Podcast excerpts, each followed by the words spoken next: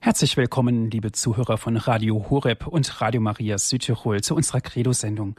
Mein Name ist Andreas Martin und ich freue mich, dass ich Sie wieder diese gute Stunde begleiten darf. Liebe Zuhörer, wissen wir überhaupt, was wir glauben oder glauben wir es zu wissen? Nun ja, diese etwas lapidare und zugleich auch provokante Frage, dieses Wortspiel hat durchaus einen ernsten Hintergrund, denn um überhaupt glauben zu können, setzt es ein Mindestmaß an Wissen voraus, damit wir Vertrauen haben auf das, was wir glauben. Das klingt sicherlich abstrakt, aber schauen wir etwas näher hin. Eine Besonderheit unseres Glaubens ist die Schönheit, das Schöne an unserem Glauben zu entdecken. Berechtigt darf auch die Frage gestellt werden, gerade in einer Zeit des Umbruchs, in einer Zeit der Veränderung, vielleicht sogar in einer Zeit der Spaltung, Gerade da muss gefragt werden, ist unser Glaube nicht veraltet, ist der Glaube nicht aus der Mode gekommen? Das Neugierigwerden an der Besonderheit unseres Glaubens, den Glauben zu entdecken, das ist das eine. Das andere ist, den Glauben auch aktiv zu beleben und den Glauben mit Leben zu befüllen. Dass das nicht immer so einfach ist, das wissen wir. Und manche Prüfungen des täglichen Lebens führen uns das auch ganz klar und knallhart vor Augen. Glauben und die Moderne. Von den Schwierigkeiten und der Schönheit des Glaubens nach Papst Benedikt XVI. Darum geht es heute in unserer Credo-Sendung. Heute haben wir einen Gast bei uns. Es ist Herr Kaplan Manuel Schlögel, vom neuen Schülerkreis Josef Ratzingers, eben Papst Benedikt XVI. Er ist uns aus Münster in Westfalen zugeschaltet. Ich darf Ihnen, liebe Zuhörer, Herr Kaplan Schlögel vorstellen. Herr Kaplan Schlögel ist Jahrgang 1979. Er studierte katholische Theologie in Passau und Münster. 2005 war dann die Priesterweihe für das Bistum Passau. Dort war er dann auch in der Gemeindeseelsorge tätig. Seit 2009 ist Herr Kaplan Stögel freigestellt zum Studium an der Universität in Münster. Die Doktorarbeit beschäftigt sich mit christlicher Mystik als Antwort auf den neuzeitlichen Atheismus. Ebenfalls ist Herr Kaplan Schlögel seit 2009 im neuen Schülerkreis Josef Ratzingers Papst Benedikt XVI. Kaplan Schlögel ist Autor mehrerer Artikel zur Theologie des Papstes. Herr Kaplan, ich darf Sie ganz herzlich willkommen heißen hier in der Credo-Sendung und guten Abend nach Münster. Guten Abend, Herr Martin, und guten Abend, liebe Hörerinnen und Hörer. Herr Kaplan, schön, dass Sie jetzt sich die Zeit genommen haben. Dürfte ich Sie zu Beginn dieser Sendung um ein Gebet bitten? Wir bitten den Heiligen Geist mit einigen Worten aus einem mittelalterlichen Gebet. Komm, Heiliger Geist, der du im Glück die Seele bewahrst und Beistand bist in der Not, der du von Missetat reinigst und Wunden heilst.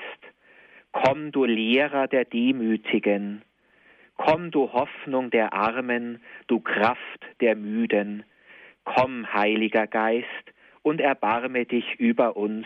Amen. Amen. Herr Kaplan Schlögel, ich habe es erwähnt, Sie sind im neuen Schülerkreis. Bitte erklären Sie doch uns Zuhörern, was es mit den Schülerkreisen auf sich hat von Papst Benedikt XVI. Der ursprüngliche, jetzt alt genannte Schülerkreis geht zurück auf jene Studenten, die bei dem Professor Josef Ratzinger an verschiedenen Universitäten studiert, ihre Doktorarbeit abgeschlossen haben.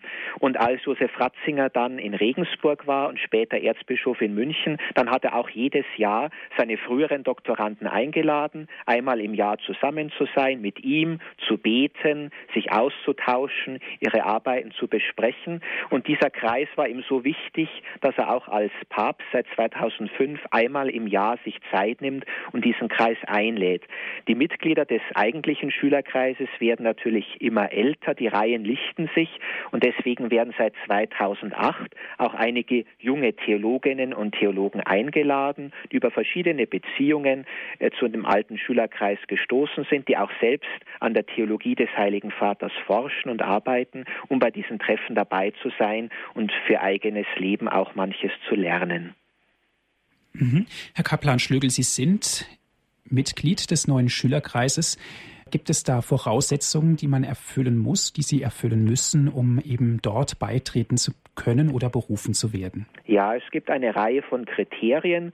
Das erste ist, dass man an einer wissenschaftlichen Arbeit äh, gerade tätig ist, die sich mit der Theologie des Papstes direkt oder indirekt beschäftigt, dass man selbst auch ein abgeschlossenes Theologie- oder Philosophiestudium vorweisen kann, also beruflich auch eine gewisse Grundlage hat.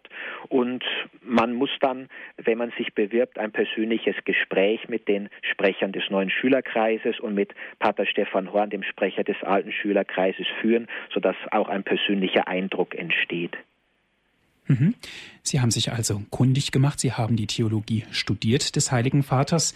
Darum geht es ja auch, der Glaube und die Moderne von den Schwierigkeiten und der Schönheit des Glaubens nach Papst Benedikt. Das ist ja unser Thema. Nun, Glaube kommt vom Wissen im gewissen Sinne natürlich, aber er kommt natürlich auch vom Hören. Irgendwie muss das Wissen ja auch lapidar ausgedrückt in unsere Köpfe hineinkommen. Wie sieht es damit aus mit dem Glauben und Wissen? Gibt es da eine Definition und der Glaube und die Kirche? Wie verhalten sich diese beiden Pole? Sie haben eine ganze Reihe von Punkten angesprochen. Zunächst einmal bleibe ich bei Glaube und Wissen. Das scheint ein gewisser Gegensatz zu sein. Wir leben heute, sagt man, in einer Wissensgesellschaft. Viele Informationen sind im Internet abrufbar. Man glaubt, alles Wissen zugänglich zu haben. Und der Glaube setzt einen anderen Zugang zur Wirklichkeit voraus. Ich muss mich vertrauen. Vertrauensgott anheimgeben können. Ich muss mich auch darauf verlassen, dass was die Kirche mir sagt, was andere Glaubende mir sagen, dass das einen gewissen Wert hat. Nun sagt Josef Ratzinger in einem seiner Bücher, es ist ja nicht so, dass wir heute alles, was wir wissen, wirklich selber wissen, sondern wir müssen auch manches übernehmen. Man sieht das gerade in unserer modernen Welt, ob ein neues Haushaltsgerät funktioniert oder nicht, ob das neue Auto so funktioniert, wie es in der Beschreibung steht, ob ein Aufzug mich wirklich in den 20. Stock nach oben bringt oder in Gefahr bringt, das sind alles Dinge, auf die muss ich mich einlassen, sagt der damalige Kardinal. Das, ich muss davon ausgehen, dass es stimmt, was mir die anderen sagen. Und so glaube ich, dass sich in unserem Alltag Glauben und Wissen doch öfter begegnen. Ich muss mich einfach auf manches verlassen können, was mir andere sagen. Das ist im Glauben wichtig. Sie haben ja gesagt, Glaube kommt vom Hören. Woher habe ich meinen Glauben? Dadurch, dass mir andere, meine Eltern, meine Familie etwas vom Glauben erzählt haben, dass ich selber neugierig geworden bin auf den Glauben, in der Kirche manches gehört und mir angeeignet habe. Und so wächst auch der Glaube. Glaube ist nichts, was man einmal hat und dann nie mehr verlieren kann, sondern es ist eine lebendige Beziehung, die ich lebe. Manchmal bin ich näher an Gott, manchmal ferner. Was gibt uns denn die Sicherheit, eigentlich das zu glauben und auch das Wissen? Es muss doch eine gewisse Erfahrung eine große Rolle spielen, eben damit ich mich auch darauf verlassen kann, auf das, was ich glaube. Die persönliche Erfahrung ist den Menschen heute sicher wichtiger als früher. Sie sagen, ich muss etwas spüren, wenn ich im Gottesdienst bin, wenn ich bete, dass Gott wirklich da ist.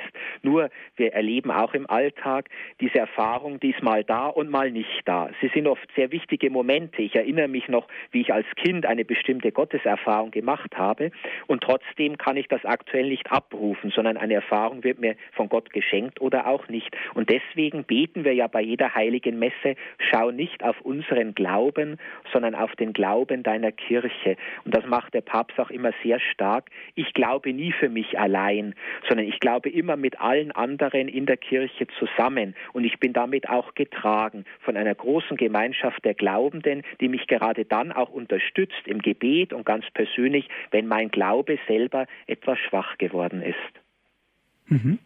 Papst Benedikt sagt ja auch, Glaube ist eine Lebensentscheidung und eine Lebenseinstellung. Nun, wie ist es denn, wenn ich mich äh, zu den Glauben hin bewege, wenn ich mich entscheide für den Glauben, auf was kommt es da an? Auf das, was ich über den Glauben gehört habe oder auf das, was ich in meinem Innersten empfinde? Es kommt sicher beides zusammen. Menschen machen schlechte Erfahrungen mit der Kirche oder mit einzelnen Vertretern der Kirche. Das prägt sehr stark und das kann so der, die Initialzündung für den späteren Unglauben sein, dass sie sagen, na, die Kirche ist doch auch nichts Besonderes. Die redet ja nur über Gott. Sie achtet doch nur auf ihr eigenes Interesse. Heutzutage ist, glaube ich, auch noch sehr wichtig, das eigentliche Wissen über den Glauben ist zurückgegangen.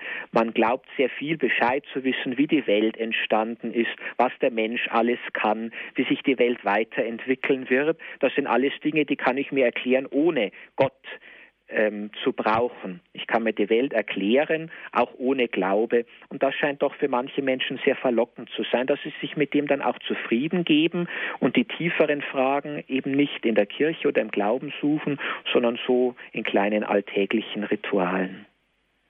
Mhm. Die alltäglichen Rituale sind zum Beispiel der Messbesuch. Mhm. Also das ist sicher etwas, was für unseren Glauben entscheidend ist, dass wir ihn miteinander teilen. Heute fühlen sich ja die einzelnen Glaubenden auch manchmal etwas isoliert. Wo sind denn Menschen, mit denen ich wirklich über meine tieferen Glaubensfragen reden kann? Die Priester haben wenig Zeit. In meiner Gemeinde sind fast nur alte Menschen da, mit denen ich in kein persönliches Gespräch treten kann. Und deswegen glaube ich, dass wir uns als Glaubende auch sammeln müssen. Das ist für Familien, für Jugendliche, für ältere Menschen so Oasen geben muss, ob es ein Bibelkreis, ein Gebetskreis ist, dass wir wirklich ganz bewusst zusammenkommen, über den Messbesuch hinaus und über den Glauben sprechen über den Glauben sprechen, damit auch weitertragen und natürlich ihn auch mit Leben befüllen. Das ist ja das A und O und die Grundlage und Nahrungsgrundlage vor allen Dingen unseres Glaubens. Ja, und das, glaube ich, hat der Heilige Vater auch in, in der Art, wie er lebt, sehr gut äh, zusammengebracht. Alfred Lepple, äh, sein Erzieher im Priesterseminar in Freising, er lebt heute noch mit 96 Jahren in der Nähe von München, hat kürzlich in einem Interview gesagt, der Josef Ratzinger als Student war immer ein radikal Fragender und ein radikal Glaubender. Also er hat sich den Fragen der Zeit schon als junger Mann und bis heute gestellt. Er hat gesehen, wo es den Menschen manchmal schwerfällt zu glauben. Und zugleich hat er diese ganz persönliche Entscheidung einmal getroffen. Er ist Priester geworden und hat dann diese Entscheidung wirklich angenommen und durchgetragen. Und da, glaube ich, geht Glauben und Leben gut zusammen. Man soll ja auch in unserem Alltag und an uns ablesen können, dass wir uns auf Christus beziehen, dass wir versuchen, uns an ihm zu orientieren, dass wir nicht nur über den Glauben reden, so wichtig das ist, sondern dass wir einfach ganz alltäglich im Kleinen den Glauben sichtbar machen. Herr Kaplan Schlögel, was bedeutet eigentlich Glauben aus der Sicht des Papstes? Ich habe da zwei Definitionen gefunden von großen Theologen, auf die sich der Papst gerne bezieht. Das eine ist Augustinus. Er sagt, Glauben heißt Denken mit Zustimmung.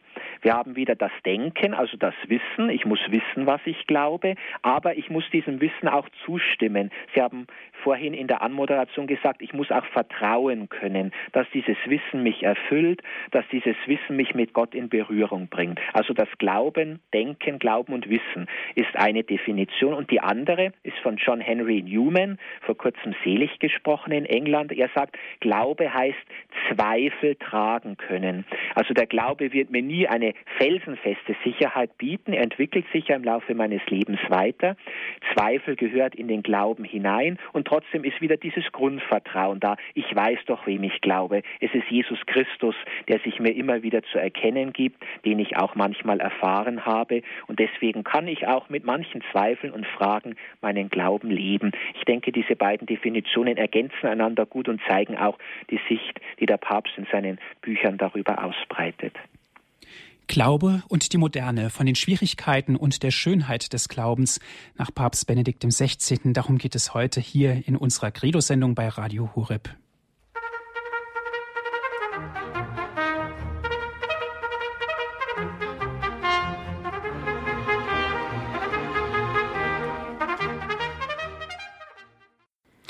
Für alle, die später hinzugekommen sind, Sie hören die Sendung Credo hier bei Radio Horeb. Heute geht es um das Thema Glaube und die Moderne von den Schwierigkeiten und der Schönheit des Glaubens nach Papst Benedikt XVI. Wir sind verbunden mit Herrn Kaplan Schlögel. Er ist uns aus Münster in Westfalen zugeschaltet.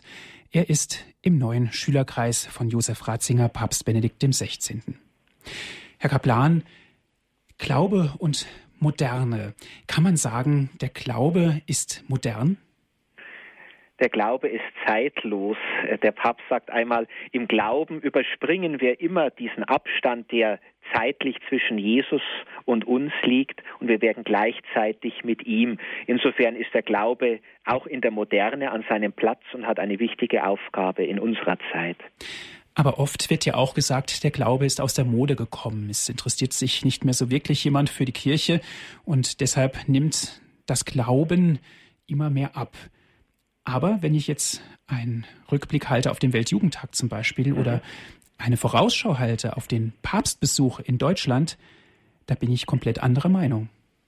Das ist sehr richtig, dass Sie auf diese Ereignisse verweisen. Heute ist eben so im Alltag oder in den kleinen Gemeinden, da scheint wenig übrig zu sein von der großen Volkskirche, die es einmal in Deutschland gab. Es gibt aber dafür auf einer anderen Ebene Ereignisse, wie Sie gesagt haben, weltkirchlich gesehen Weltjugendtage oder auch dem Papstbesuch, wo ja auch für Jugendliche eine Gebetsvigil in Freiburg sein wird, aber auch auf die Cäsan-Ebene, wo alle Ministranten zusammenkommen oder verschiedene Verbände, wo man doch eine sehr volle Kirche erlebt, einen freudigen Gottesdienst, viele Begegnungen mit Glaubenden, mit Begeisterten und eigentlich ergänzt sich vielleicht beides. Im Alltag ist es wieder ein bisschen weniger, viele Sorgen kommen dazu und trotzdem glüht so ein Kern äh, im Inneren der Menschen und sie brauchen immer wieder diese Begegnung mit anderen, die glauben. Glauben. Mhm. Nun, was gehört denn zum Glauben dazu? Gehört da ein fundamentales Wissen, gar ein Studium oder wie sieht es aus der Sicht des Papstes aus? Ich denke, der beste Leitfaden ist für uns immer das Glaubensbekenntnis und es enthält eigentlich die wesentlichen Aussagen, die wir wissen müssen. Und andererseits ist der Glaube eine Entscheidung, die heute viele Menschen nicht mehr so treffen, sondern sie glauben so ein bisschen mit den anderen mit, tauchen aber sehr selten auf und übernehmen selten Verantwortung auch für ihren Glauben. Deswegen meine ich, dass der Glaube nicht ganz verschwunden ist, sondern er ist manchmal wenig sichtbar. Früher hat man deutlich sagen können, das sind Kirchgänger, die kennen wir aus dem Gottesdienst und heute kann man das nicht mehr so einfach miteinander identifizieren. Ich begegne aber vielen Menschen, die vielleicht wenig nicht in der Kirche zu sehen sind, die aber trotzdem sich eine ganz persönliche äh, Meinung gebildet haben und die auch in der Bibel lesen und sich auf ihre Weise mit dem Glauben beschäftigen. Mhm. Aber sind das nicht alte Strukturen, dass ich sage, ich, ich erkenne den glaubenden Menschen wirklich nur an äußeren Zeichen, dass er oft in die Kirche geht und so weiter? Da gehört doch viel mehr dazu. Das ist richtig. Man darf es natürlich nicht ausschließen. Ähm, mir sind auch die Menschen sehr wertvoll, die beides zusammenbringen, ein persönliches Glaubensleben und das Glaubensleben zusammen mit der Kirche. Aber ich bin auch sehr mehr ein Hörender, würde ich sagen, im Umgang mit den Menschen, die mir begegnen, weil ich auch wie Sie denke, die Kirche verändert sich. Kirche hat sich immer verändert und die Kirche soll die Menschen erreichen, soll für die Menschen offen sein und ihnen wieder Wege zeigen, wie sie, wenn sie etwas am Rande der Kirche stehen, wieder mehr ins Zentrum kommen können. Und es ist natürlich eine freie Entscheidung. Zwingen kann ich niemanden dazu. Das heißt also auch im Klartext Glaube und die Moderne, das schließt sich unter keinen Umständen aus, sondern der Glaube ist nach wie vor modern und neu ausgedrückt, er ist in er ist in. Man sieht ja auch so in der Altersstruktur, dass unter jungen Leuten ähm, sich wieder neue Gruppierungen bilden, dass sie wieder auf ihre Weise Anbetung zum Beispiel für sich entdecken bei diesen Anbetungsnächten, Neid, Fieber, die eigentlich vom Weltjugendtag ausgegangen sind. Die werden sehr gut besucht. Das gab es vor einigen Jahrzehnten in dieser Weise nicht. Also man sollte auch auf Aufbrüche sehen. Sie sind klein. In der Presse kommen sie so gut wie nie vor, aber deswegen gibt es sie und man soll sie beachten beachten und auch fördern. Glaube und die Moderne, das ist ja heute unser Thema von den Schwierigkeiten und der Schönheit des Glaubens nach Papst Benedikt dem 16. Herr Kaplan, die Schönheit des Glaubens, was ist damit gemeint? Die Schönheit ist ein sehr wichtiger Begriff. Bei Josef Ratzinger. Er kommt ja eigentlich aus einer persönlichen Liebesbeziehung. Der Mann findet seine Frau schön und umgekehrt, auch in der Kunst. Ein Kunstwerk ist schön, es ist vollkommen. Das heißt, es ist ein bestimmter Gedanke der Harmonie, der Stimmigkeit. Der Glaube, wie er sich entwickelt hat, hat eine Form. Er ist nicht in viele Einzelheiten aufgespalten, sondern er ist eine Ausrichtung meines Lebens auf den einen Gott. Und in dieser persönlichen Beziehung, so schreibt Josef Ratzinger häufig, geht mir auch die Schönheit Jesu Christi auf, also ein bestimmtes Licht. Wir kennen aus der Bibel ähm, die Verklärung auf dem Berg Tabor, also diese Momente, wo mir mein Leben wirklich ganz in Gott geborgen scheint. Das macht den Glauben schön und auch attraktiv für andere. Zugleich wissen wir natürlich, im Zentrum unseres Glaubens steht das Kreuz, der Gekreuzigte. Eigentlich kein schöner Anblick. Und beides zusammen kann man bringen, die Schönheit und das Kreuz, wenn man vom Gedanken der Liebe ausgeht. Ich denke, dass da auch eine ganz persönliche Erfahrung des Heiligen Vaters zugrunde liegt, wenn er über die Liebe spricht, wie er sich angenommen fühlt. Und die Liebe geht eben bis ans Kreuz. Die Liebe kann leiden. Und insofern gehört eben auch das Kreuz zur Schönheit dazu. Es ist kein Widerspruch zur Schönheit des Glaubens, sondern eigentlich der tiefste Grund. Das müssen Sie etwas näher erklären. Der tiefste Grund, die Schönheit und natürlich auch das Kreuz, was eine absolut und wesentliche Rolle in unserem Glauben spielt. Ja, wenn wir das Kreuz in der Kirche sehen oder auch bei uns zu Hause, es ist die Erinnerung daran, dass Jesus sein Leben für uns hingegeben hat, um uns mit Gott zu versöhnen. Wir sehen also hinter dem Kreuz auch immer Ostern.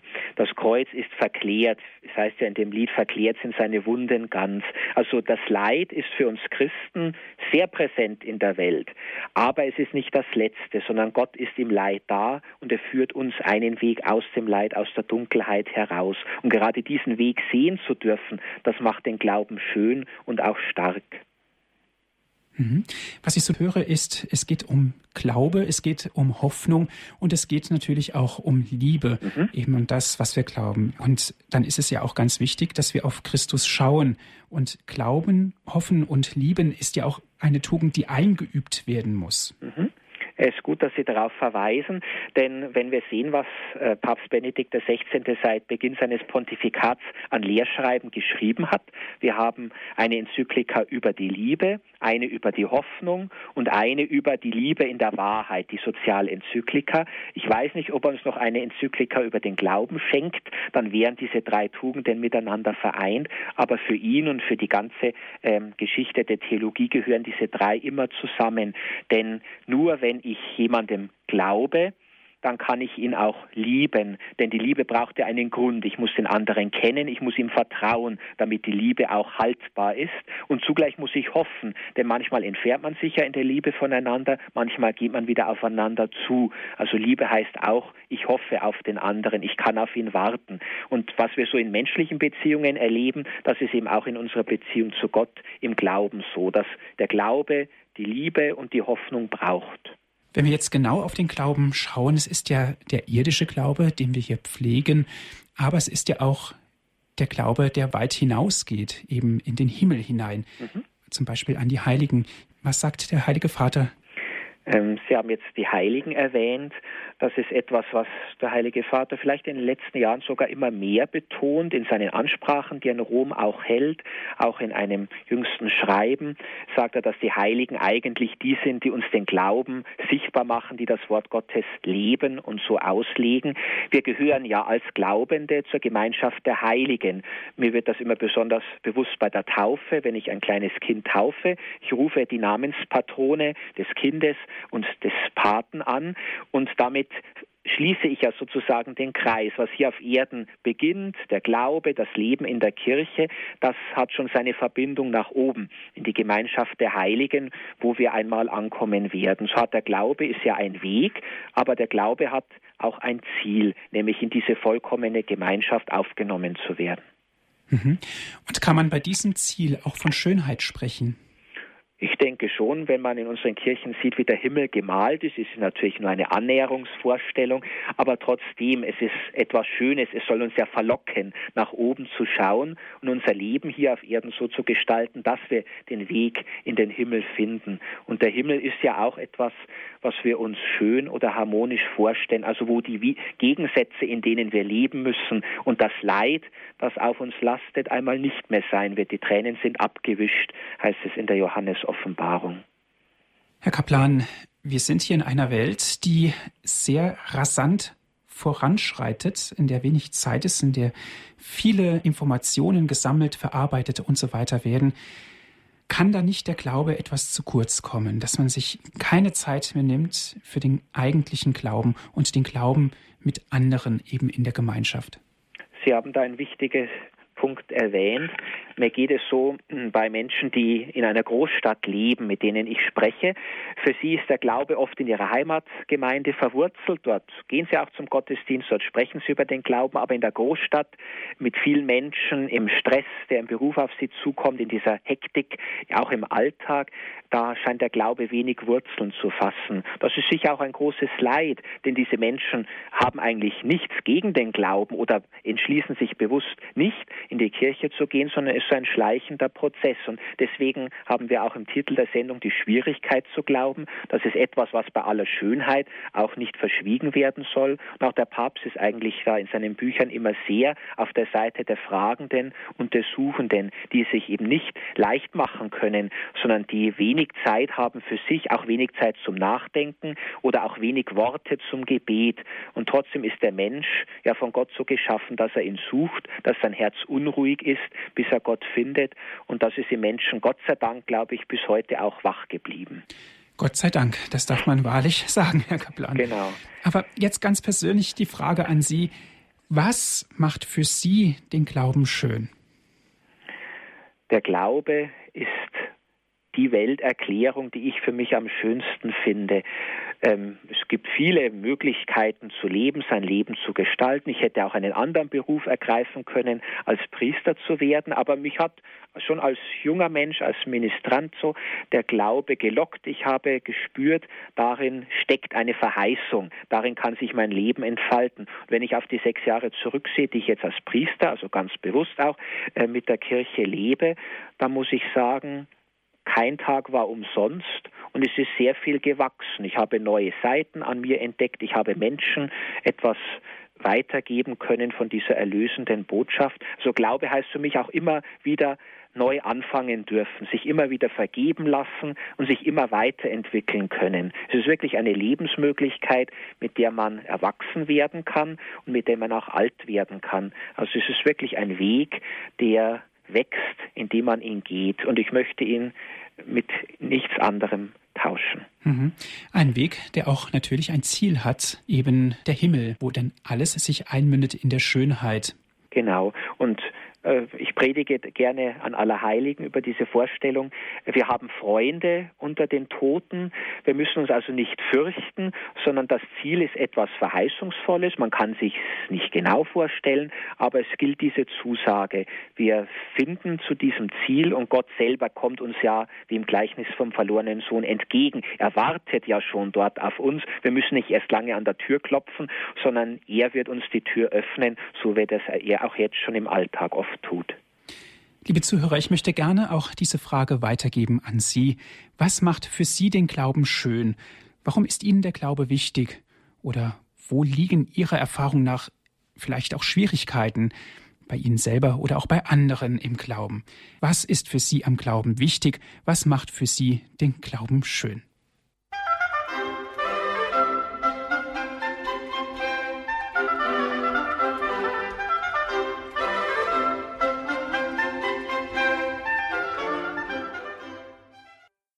Der Glaube und die Moderne, von den Schwierigkeiten und der Schönheit des Glaubens nach Papst Benedikt XVI. Darum geht es heute in unserer Credo-Sendung. Liebe Zuhörer, wir sind verbunden mit Herrn Kaplan Schlögel aus Münster.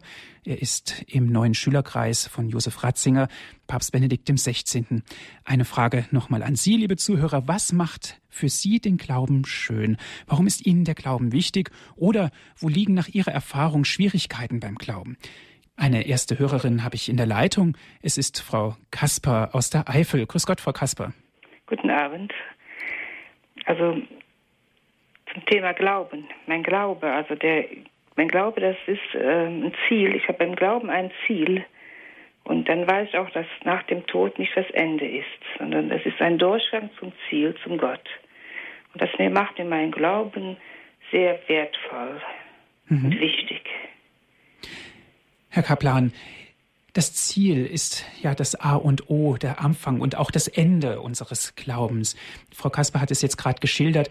Woher haben Sie die Sicherheit oder vielleicht aus der theologischen Sicht, Herr Kaplan, was gibt die Sicherheit? Der Glaube ist ein Weg und deswegen hat er auch ein Ziel.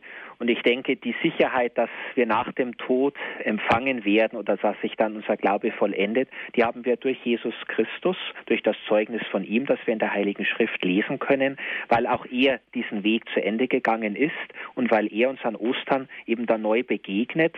Und die Jünger müssen ja dieses Glauben neu lernen. Sie begegnen dem Auferstandenen, wissen zuerst nicht, wer ist das, wie redet er mit uns, ist er wirklich der Jesus, den wir vorher gekannt haben. Sie üben sich also ein in eine neue Glaubenserfahrung. Und so stelle auch ich mir ganz persönlich, und ich glaube auch theologisch kann man das sagen, die Begegnung dann mit Christus selber nach dem Tod vor. Wir werden uns ein bisschen ähm, orientieren müssen. Es wird anders sein, als wir erwarten. Und trotzdem ist es dann eigentlich das Ziel, auf das wir uns jetzt im Glauben schon hinbewegen, wirklich bei ihm, beim Auferstandenen, im ewigen Leben sein zu dürfen. Mhm. Frau Kasper, haben Sie ja. jemals mal gezweifelt an Ihrem Glauben? War lange Zeit, war ich Atheistin. Ich bin also atheistisch groß geworden und ich habe im Glauben eigentlich gar nicht so viel zu tun gehabt. War Kommunion und alles Taufe, Kommunion, Firmung, aber naja, das ist eine Gnade, dass man einmal eine Gnade erfährt und dann ist das so, ich denke mal so, durch das Gebet äh, kommt man immer mehr auf diesen Weg und dann und da ist auf einmal ist man im Glauben, richtig im Glauben drin und das ist also wunderbar. Das kann man, das kann man gar nicht so ähm, ausdrücken. Man kann den Leuten gar nicht so das sagen, die es nicht selbst erfahren. Da kann man das gar nicht so ausdrücken, was man dann fühlt und wie froh man ist, dass man einen Glauben hat. Mhm. Ja, und, ja. ja, danke schön, Frau Kasper. Herr Kaplan. Danke auch. Ja, es hat mich sehr berührt, dieses kurze persönliche Zeugnis von Frau Kasper, denn es ist, glaube ich, wirklich so, äh, sie hat, sie kennt auch die andere Seite, ja. Sie hat selbst auch erst den Glauben wieder neu finden, neu erringen müssen und dann trägt er einen auch anders. Und das zeigt ihm wieder, der Glaube braucht, um wirklich tief zu werden, eine Entscheidung. Man muss wissen, ich kann glauben oder nicht glauben und ich entscheide mich dann. Und wie sie, Frau Kasper auch gesagt hat, durch ihr persönliches Gebet hat sie dann auch immer mehr gespürt, dass der Glaube die Möglichkeit ist, die auch sie weiterbringt. Eine nächste Hörerin habe ich in der Leitung. Es ist Frau Hajo aus Fribourg in der Schweiz. Guten Abend. Guten Abend alle miteinander. Ich wollte danken für den wunderbaren Vortrag auch. Ja, eigentlich könnte ich nur sagen, Radio Horeb hat mir geholfen zu dieser Art von Glauben. Ja, ich bin schon sehr katholisch erzogen worden habe dann äh, eine magere Zeit gehabt, auch gezweifelt. Aber jetzt, wenn, wenn ich habe so viele Hilfen bekommen. Und äh, ja, an allen Ecken und Enden. Und äh, ich bin so fröhlich geworden wieder, dass, dass äh, ja, dass alles freiwillig ist, eben der Glaube. Und dann habe ich sicher auch bei Radio Horeb erfahren dürfen und bestätigt bekommen. ja. Das wollte ich dazu sagen, vor allem, ja. Ja, danke schön, Frau Hajo. Herr danke. Kaplan. Ja, bei Frau Hajo war es jetzt ähnlich wie bei Frau Kasper vorher, dass sie eigentlich auch den Glauben als eine echte Lebenshilfe erst im Laufe ihres Lebens entdeckt hat. Und man könnte sagen, vielleicht ist das sogar sehr oft der Fall, um nicht zu sagen der Normalfall, dass man eine Grundlage mitbekommt in der Erziehung durch die Sakramentenkatechese und dann eben persönlich sehen muss, was man daraus macht. Also das Christsein wirklich in die Tat umsetzen. Und äh, bei beiden habe ich auch diesen Dank herausgespürt, glauben zu können. Ja. Es ist ein Geschenk, glaube ich, dass sie empfinden und dass der Glaube auch im Letzten ist. Aber was mir aufgefallen ist, Herr Kaplan, ist, dass auch eine Durststrecke immer mal dazugehört. Ist das wirklich so? Ist das ein Muss? Gehört das wirklich dazu? Oder ist der Glauben glatt? Also allgemein kann man sicher kein Gesetz dabei aufstellen. Es ist aber schon die Erfahrung bei sehr vielen Heiligen und Mystikern, dass es da gewaltige Durststrecken gab. Sie nennen es auch dunkle Nacht. Also sie haben nichts mehr gesehen, sie haben nicht mehr gewusst, ist Gott da, trägt er mich. Sie haben innerlich starke Kämpfe ausgestanden, aber sind dadurch auch zu einer anderen tiefen Reife gekommen und haben damit auch andere Menschen wieder besser verstehen können, die wirklich Schwierigkeiten haben zu glauben. Insofern denke ich, dass gewisse Durststrecken schon zum Glauben dazugehören. Sie werden bei jedem anders aussehen. Sie müssen also nicht immer radikal sein, dass man gar nicht mehr glauben kann, aber Zweifel oder auch ein Ringen mit einer bestimmten Frage, wie stelle ich mir den Heiligen Geist vor oder wie ist es mit der Aufnahme Mariens in den Himmel, was kann ich mit diesen Glaubenssätzen verbinden, das denke ich, ist für eine gesunde Glaubensentwicklung gar nicht schlecht. Mhm. Und darf auch durchaus diese Frage gestellt werden? Ja, ja, also da darf man sich selber nicht unter Druck setzen, sondern man soll wirklich ein gutes Gespräch darüber suchen. Das hilft am besten weiter, als wenn man sich selbst mit den eigenen Fragen bombardiert. Aber diese Fragen gehören zum Glauben ganz klar dazu. Mhm. Herr Guggenberger aus Niederbayern ist uns jetzt zugeschaltet. Guten Abend. Ja, guten Abend. Zunächst einen ganz persönlichen Gruß an Herrn Kaplan Schlöge. Vielen Dank. Es ist unglaublich, aber wir kennen uns persönlich. Und zunächst muss ich sagen, die bisherigen Ausführungen haben mich tief beeindruckt. Ich kenne Sie ja persönlich, aber noch nicht in dieser ja, Tiefe, wie ich vielleicht sagen soll. Aber nun war die Frage ja, was macht den Glauben schön? Für mich macht den Glauben schön, weil ich beten kann. Und für mich ist das Wichtigste am Glauben eigentlich das Gebet. Weil ich mit dem Gebet in meinem Leben bisher so viel erreicht habe, nicht, dass ich bittend bete, sondern sehr oft auch dankend bete. Aus Dankbarkeit oder auch aus irgendwelchen anderen Anlässen. Und wie gesagt, also das ist für mich eigentlich das und das versuche ich auch Tag für Tag an meine Mitmenschen irgendwo weiterzugeben. Wobei genau wie der Herr Kaplan vorhin gesagt hat, dass es ein Geschenk ist, wenn man glauben kann und wenn man beten kann. So sehe ich die Dinge. Ein Geschenk, wenn man glauben kann, wenn man beten kann, Herr Kaplan. Also ich danke dem Herrn Guckenberger für den Gruß. Ähm, ich möchte zwei Dinge dazu sagen. Gebet ist vorher schon angeklungen, auch bei einer Hörerin, dass es ihr geholfen hat, den Glauben zu vertiefen und auch wieder zu finden. Ähm, Glaube, ich glaube ja nicht etwas, wenn ich Christ bin, sondern ich glaube an Gott. Das ist diese ganz persönliche, diese unmittelbare Beziehung, die ich im Gebet zu Gott eingehe. Ich kann ihn direkt anreden und sagen, du bist mein Gott. Und deswegen kann ich dir alles sagen, was mich bewegt. Und diese andere Bewegung, die Herr Guckenberger gesagt hat, vom Bitten zum Danken, die habe ich bei vielen Menschen schon in meinem Alltag erlebt, auch bei älteren Menschen, die sagen, warum soll ich denn Gott um einzelne Dinge bitten? Gott weiß doch, was für jeden Menschen das Beste ist. Und ich kann ihm das doch alles überlassen und ich kann ihm danken dafür, dass er da ist, dass er auf mich schaut und dass er meine Anliegen ernst nimmt. Ich glaube, das ist auch eine wichtige Erfahrung. Man kann es wirklich an Gott abgeben, was einen bedrückt und beschäftigt. Und das ist der Halt, den man nur im Glauben finden kann. Dankeschön, Herr Guckenberger, für Ihren Anruf. Auf Wiederhören. Wiederhören, für Gott. Für Gott. Frau Busch aus der Pfalz ist unsere nächste Anruferin. Grüß Gott. Ja, grüß Gott. Ähm, was für mich den Glauben schön macht, ist die Transzendenz bis ins Unendliche. Und äh, ich entdecke Licht und Sinn und Liebe von Gott getragen und gef äh, geführt zu sein. Ähm, und überhaupt die Verbindung mit Gott, wenn man sich das vorstellt, dass es überhaupt geht, also das äh, sogar eins werden dürfen, ähm, über sich selbst hinauswachsen und gleichzeitig auch die Macht und die Kraft, die der Glaube in sich trägt, äh, siehe Wunder und überhaupt, was sein Glaube, wenn er je mehr er wächst, bewirken kann. Durststrecke empfinde ich beim, ähm, also Schwierigkeit ins Gebet zu kommen, da, da empfinde ich manchmal Durststrecke. Aber den Dank, wie eben auch ausgedrückt wurde, das erkenne ich auch sehr stark. Für mich ist das, die Beschäftigung mit äh, religiösem äh, lebensnotwendig, äh, weil ich irgendwie sonst zugrunde gehe. So, äh, ja, genau. Und auch noch ähm, in der, also zum einen das, ähm, die Macht und die Kraft und ähm, aber gleichzeitig auch klein sein dürfen in der Einfachheit ähm, kann man alles finden.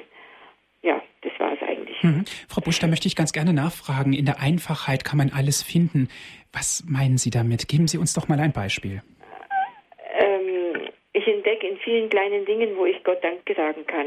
In den kleinen, äh, ganz kleinen Dingen. Und das ist für mich. Äh, ich bin sicher, dass Gott es ganz viel wert ist. Ähm, ja. Mhm. Also Gott in den kleinen Dingen entdecken, Herr Kaplan, das ist ja, das ist ja praktisch unfassbar.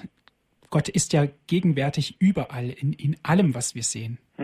Bei Frau Busch, der ich sehr danke für die schönen Erfahrungen, die sie uns geschildert hat, ist ja auch diese Spannung. Sie hat von der Transzendenz gesprochen, von dem Licht, von dem Einswerden, also das, was man schwer in Worte fassen kann, das, was mich über mich hinausreißt im Glauben. Diese Erfahrungen gibt es auch. Und auf der anderen Seite aber, der Glaube ist ja ganz konkret.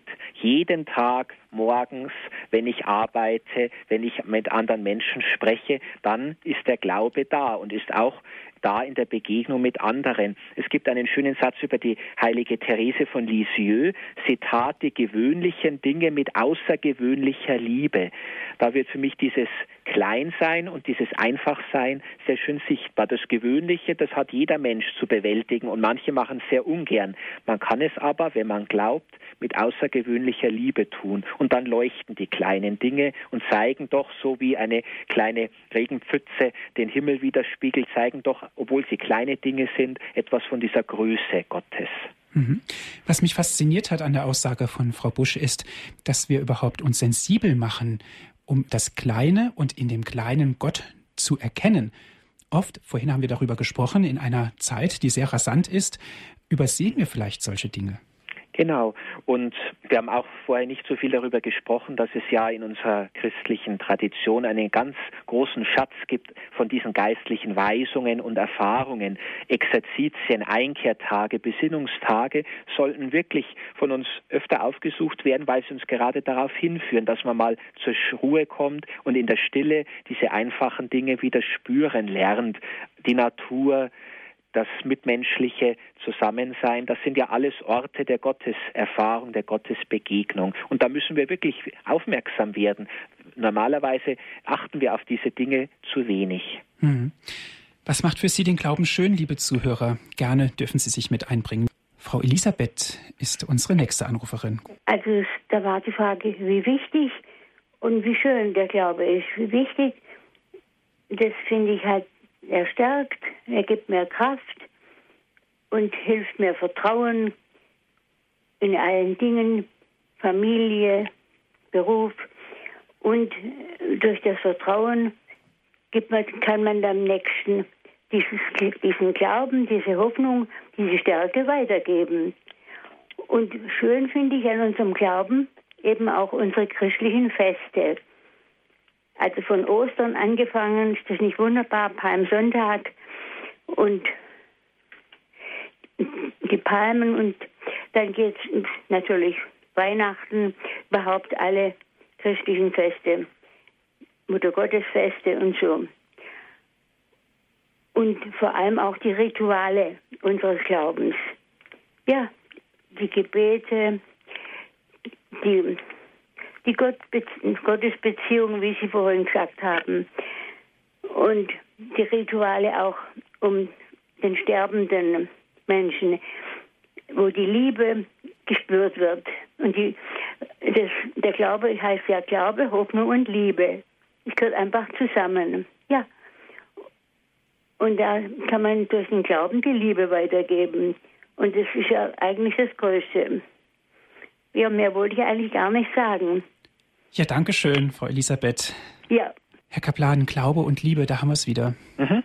Ja, sie hat auch sehr schön gesagt, die Frau Elisabeth, dass man durch den Glauben die Liebe weitergeben kann, weil der Glaube so diese Kraft auch dazu gibt. Die Liebe ist ja ein Gefühl und Gefühle sind mal stark und mal weniger stark, aber der Glaube, das ist so das Beständige und das hilft mir auch immer wieder, meine Liebe weiterzugeben. Ich wollte aber noch was anderes sagen, die christlichen Feste, die die Frau Elisabeth erwähnt hat. Wir haben vorher wenig über Liturgie gesprochen, die ist aber sicher für den Heiligen Vater auch der Ort, an dem er die Schönheit des Glaubens schon schon als Kind erfahren hat und die er auch bis heute mit sehr großer Liebe erfüllt. Die Liturgie soll ja auch etwas Schönes sein, nicht nur schön, sie soll ja auch auffordern zum Handeln danach, aber trotzdem soll es ein ein Fest sein, zu dem wir kommen am Sonntag, auch jetzt die kirchlichen Feiertage, heute Festkreuzerhöhung. Wir sollen diese Feste wirklich ernst nehmen und mit Freude feiern. Und dann sind wir auch schon wieder an einer Quelle unseres Glaubens dran. Mhm. Und was Frau Elisabeth auch erwähnt hat, ist eben das Ritual, das Gesetzmäßige, das, woran ich mich anlehnen kann mit meinem Glauben, das, woran ich mich festhalten und stützen kann. Mhm. Und das ist sicher etwas, was wir auch wieder neu entdecken und einüben müssen, gerade in den Familien, denn Kinder lieben ja Rituale. Die lieben wiederkehrende Gebete oder das Weihwasser, bevor sie das Haus verlassen, aber man muss es ihnen lernen. Ja, das ist so ein Ritual, das dann wirklich viel Kraft gibt, wenn das einmal ähm, sich angeeignet hat. Aber dazu brauchen wir eben auch die Hilfe von anderen. Mhm. Man muss es selber lernen, aber man muss es natürlich auch und muss man viel Mut dazu haben, es eben auch zu lehren. Mhm. Genau, und wenn, e-, wenn man eben sieht als Priester oder auch andere ähm, in den Familien, dass sowas fehlt, dann soll man auch den Mut haben, so im Guten mal darauf hinzuweisen, ob es vielleicht ein Weihwasserbecken gibt oder ob man vor dem Schlafengehen betet oder bei den Mahlzeiten. Also da denke ich, soll man auch hinhorchen und nicht sagen, ach, jeder soll das mit sich selber ausmachen, sondern auch wieder diese Sehnsucht wecken nach den Ritualen, nach diesen Gebeten, die meinen Alltag heiligen und damit auch eigentlich so eine Tiefe geben. Frau Bieber aus Luxemburg ist mit uns verbunden. Guten Abend. Guten Abend. Ja, für mich ist der Glaube wunderschön, denn ich bin in einer Gemeinschaft mit vielen, die das glaub, dasselbe glauben wie ich. Ich bin verbunden auch im Gebet mit den armen Seelen und gemeinsam bete ich mit ihnen, wenn ich sonst niemand habe und werde oft erhört. Und das Bewusstsein ist auch wunderschön, dass ich weiß, dass Gott mich immer liebt, egal wie ich bin, egal wie oft ich falle. Dass die Sakramente geben mir viel Freude und Kraft. Auch das Bußsakrament ist mir sehr wichtig. Es ist ein Fest der Barmherzigkeit, der Liebe Gottes. Sie haben das Sakrament angesprochen, Herr Kaplan. Die Sakramente gehören natürlich dazu, zu unserem Glauben. Inwieweit gerade das Bußsakrament ist es wichtig?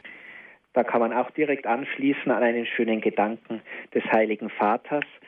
Er sagt, um wirklich glauben zu können, muss der Mensch umkehren. Einmal ganz radikal, indem er sich für Gott entscheidet und Gott die Macht über sein Leben gibt und dann immer wieder im Kleinen. Und da würde ich eben das Bußsakrament ansiedeln, denn es ist ja wirklich ein Glaubensakt zu sagen, im Beichtstuhl, in der heiligen Beichte, da begegnet mir Jesus Christus und der spricht mich in der Person des Priesters von meinen Sünden frei. Das sehe ich nicht. Ich sehe den Priester, aber ich glaube, dass Christus anwesend ist und dass Christus mir meine Sünden vergibt. Und es stärkt zugleich wieder meinen Glauben, die Erfahrung zu hören, gehe hin, deine Sünden sind dir vergeben. Also Gott fängt wirklich neu mit mir an. Frau Bieber hat ja gesagt, sie fühlt sich von Gott geliebt. Und gerade das ist, glaube ich, eine starke Erfahrung, die man auch beim Bußsakrament machen kann.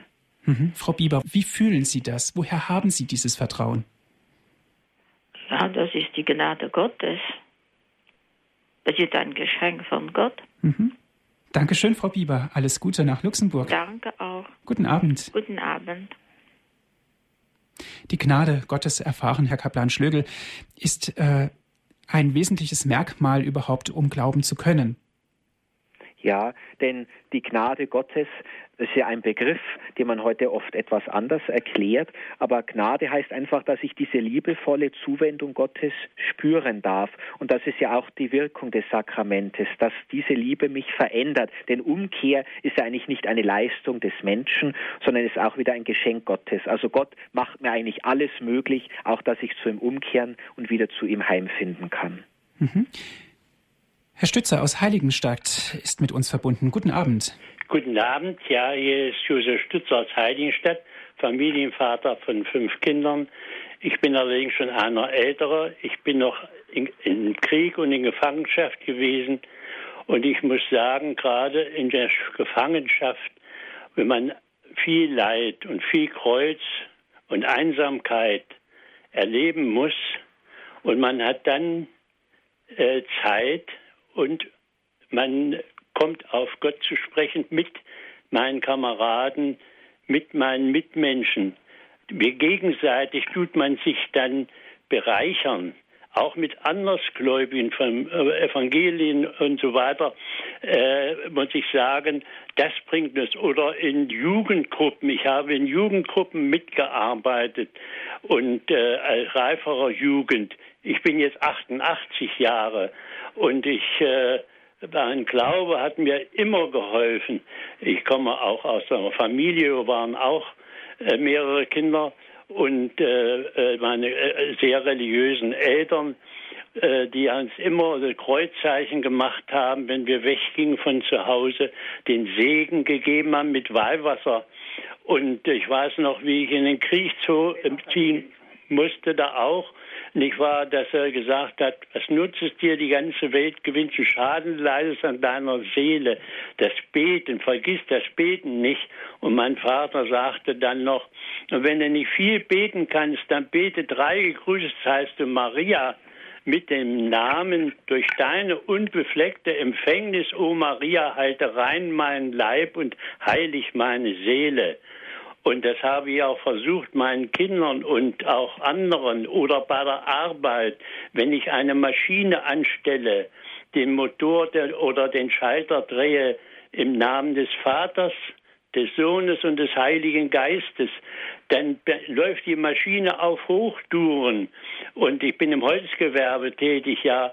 Und äh, da hat man den Schutz und den Beistand, also im täglichen Leben oder Familienkreise, wo wir tätig sind oder wo wir empfangen, gegenseitig uns jeden Monat mal besuchen und ein privater Gegend und dann machen wir so eine Dreiviertelstunde, Stunde religiöse Gespräche, Tagesgespräche, gegenseitig stärkt man sich und dann merkt man die Schönheit des Glaubens. Von anderen kann man lernen und selbst auch was geben. Ob man da hier ist oder ist im Krankenhaus, nicht wahr? Denn manchmal sieht man, dass der Mitleidende, der Mitbewohner viel größere Schmerzen hat. Man kann ihn dann trösten und sagen, ich bete für dich. Und das hilft immer schon. Das ist so mein Beitrag. Das auch, da merkt man, wie schön der Glaube ist. Ich freue mich, wir freuen uns auf den Papst jetzt nicht, der Stellvertreter Christi auf Erden, dass der jetzt zu uns kommt hier und wir zu ihm gehen können und ihn sehen und hören können. Das ist die Schönheit des Glaubens, das möchte ich dazu sagen. Herzlichen Dank, Herr Stützer. Die Schönheit, glaube ich, Herr Kaplan, kam jetzt ganz klar zur Sprache. Herr Stützer hat uns das Alter erzählt, er hat es gesagt. Er hat natürlich auch eine Zeit erlebt, in der viel Not und Elend über unser Land, über das gesamte Volk war. Ich habe mir gedacht, der Heilige Vater würde sich freuen, wenn er dieses bewegende Zeugnis von Herrn Stützer hören könnte. Es ist fast dieselbe Generation und dieselben Erfahrungen auch, auch wenn der Papst etwas jünger ist. Aber diese Gefahr für das Leben, die Not, die Beten lehrt. Wir haben heute eine andere Not. Es geht uns materiell sehr gut und trotzdem die seelische Not ist groß in unserer Zeit. Also es gibt genügend Anlässe, um sich auf den Weg zum Glauben zu machen. Und Herr Stützer hat uns eben gezeigt, was in einem langen Leben auch auch an Früchten des Glaubens sichtbar wird, dass man wirklich mehr auf den anderen sieht als auf sich, weil man weiß, auch Gott ist so. man kann wirklich im Alltag, bei der Arbeit und in den Familien sehr viel Gutes tun, wenn man glaubt. Hm. Und ich darf an ein Lied erinnern, wer glaubt, ist nie allein. Eine Hymne von dem Weltjugendtag seiner Zeit und ein Ausdruck von Papst Benedikt XVI. Und ich glaube, darin ist auch alles verbunden und alles gesagt. Eben, wir glauben alle gemeinsam an das eine. Ja, dieser Satz ist sicher sehr signifikant auch für das Denken des Heiligen Vaters. Der, wer glaubt, ist nie allein, ist immer in Gemeinschaft, ist immer im Wir der Kirche aufgehoben und dann ist der Glaube auch einfach und schön, weil ich mich auch einmal fallen lassen kann im guten Sinne und mitgetragen werde von der Kirche hier auf der Erde und auch von der im Himmel. Mhm. Und vor allen Dingen dieses Alleinsein, was uns ja oft auch begegnet in der Not, in der Armut, das trägt uns dadurch dass wir wissen, dass wir eben nicht allein sind in unserem Glauben. Genau, ja. Mhm. Ja, Herr Kaplan, der Papst kommt nach Deutschland. Ganz kurz, welche Aufgabe haben Sie? Ich werde relativ privat dabei sein. In, für Berlin habe ich mit einer kleinen Reisegruppe eine Reise organisiert und dann fahre ich mit einigen Mitgliedern des neuen Schülerkreises noch nach Freiburg und werde ihn dort begleiten. Ich denke, es ist auch unsere Aufgabe als Christen jetzt im Vorfeld viel zu beten, dass es gut gelingt, dass die Deutschen aufmerksam zuhören, was der Papst ihnen zu sagen hat und aus seiner reichen Erfahrung weitergibt und einfach auch da zu sein, wenn es möglich ist, um ihm ein bisschen den Rücken zu stärken. Er kommt ja zu uns zu Besuch. Wenn ein hoher Gast kommt, gehört es sich, dass man auch bereit steht und den Gruß erwidert. Ja, dann wünschen wir Ihnen alles Gute. Ganz herzlichen Dank, dass Sie sich die Zeit genommen haben, jetzt ganz kurz vor dem Papstbesuch, dass Sie hier bei uns zu Gast sein konnten und uns so viel aus der Sicht auch erklärt haben von Papst Benedikt XVI. Ich habe auch zu danken für Ihre Bereitschaft zu diesem Gespräch. Liebe Zuhörer, Dankeschön, dass Sie sich auch so zahlreich mit eingebracht haben hier in diese Sendung. Es war sehr bereichernd, es war sehr belebend. Sie haben die Möglichkeit, diese Sendung noch einmal nachzuhören. Schauen Sie vorbei auf unserer Internetseite www.horeb.org. Das ist unsere Internetadresse www.horeb.org. Oder ganz einfach geht es auch, wenn Sie anrufen, unseren CD-Dienst. Diese Sendung wurde für Sie aufgezeichnet, auf CD gebrannt und gerne dürfen Sie sich eine CD dort bestellen. Ein Anruf genügt 08323 9675120. Noch einmal die Telefonnummer von unserem CD-Dienst 08323 9675120. Und wenn Sie von außerhalb Deutschlands anrufen, bitte nicht vergessen, die 0049 vorzuwählen. Herr Kaplan Schlögel, darf ich Sie zum Abschluss der Sendung noch um ein Gebet und um den Segen bitten? Ich spreche eine kurze Segensbitte und dann spende ich den Segen. Bleibe bei uns, Herr, denn es will Abend werden und der Tag hat sich geneigt. Bleibe bei uns und bei deiner Kirche. Bleibe bei uns am Abend des Tages, am Abend unseres Lebens, am Abend der Welt. Bleibe bei uns mit deiner Gnade und deiner Güte, in deinem Wort und Sakrament, mit deinem Trost und Segen bleibe bei uns und bei allen Glaubenden in Zeit und Ewigkeit. Amen. Und so segne euch in dieser Nacht der dreifaltige Gott, der Vater, der Sohn und der Heilige Geist. Amen. Amen. Dankeschön fürs Zuhören und auf Wiederhören, sagt Andreas Martin.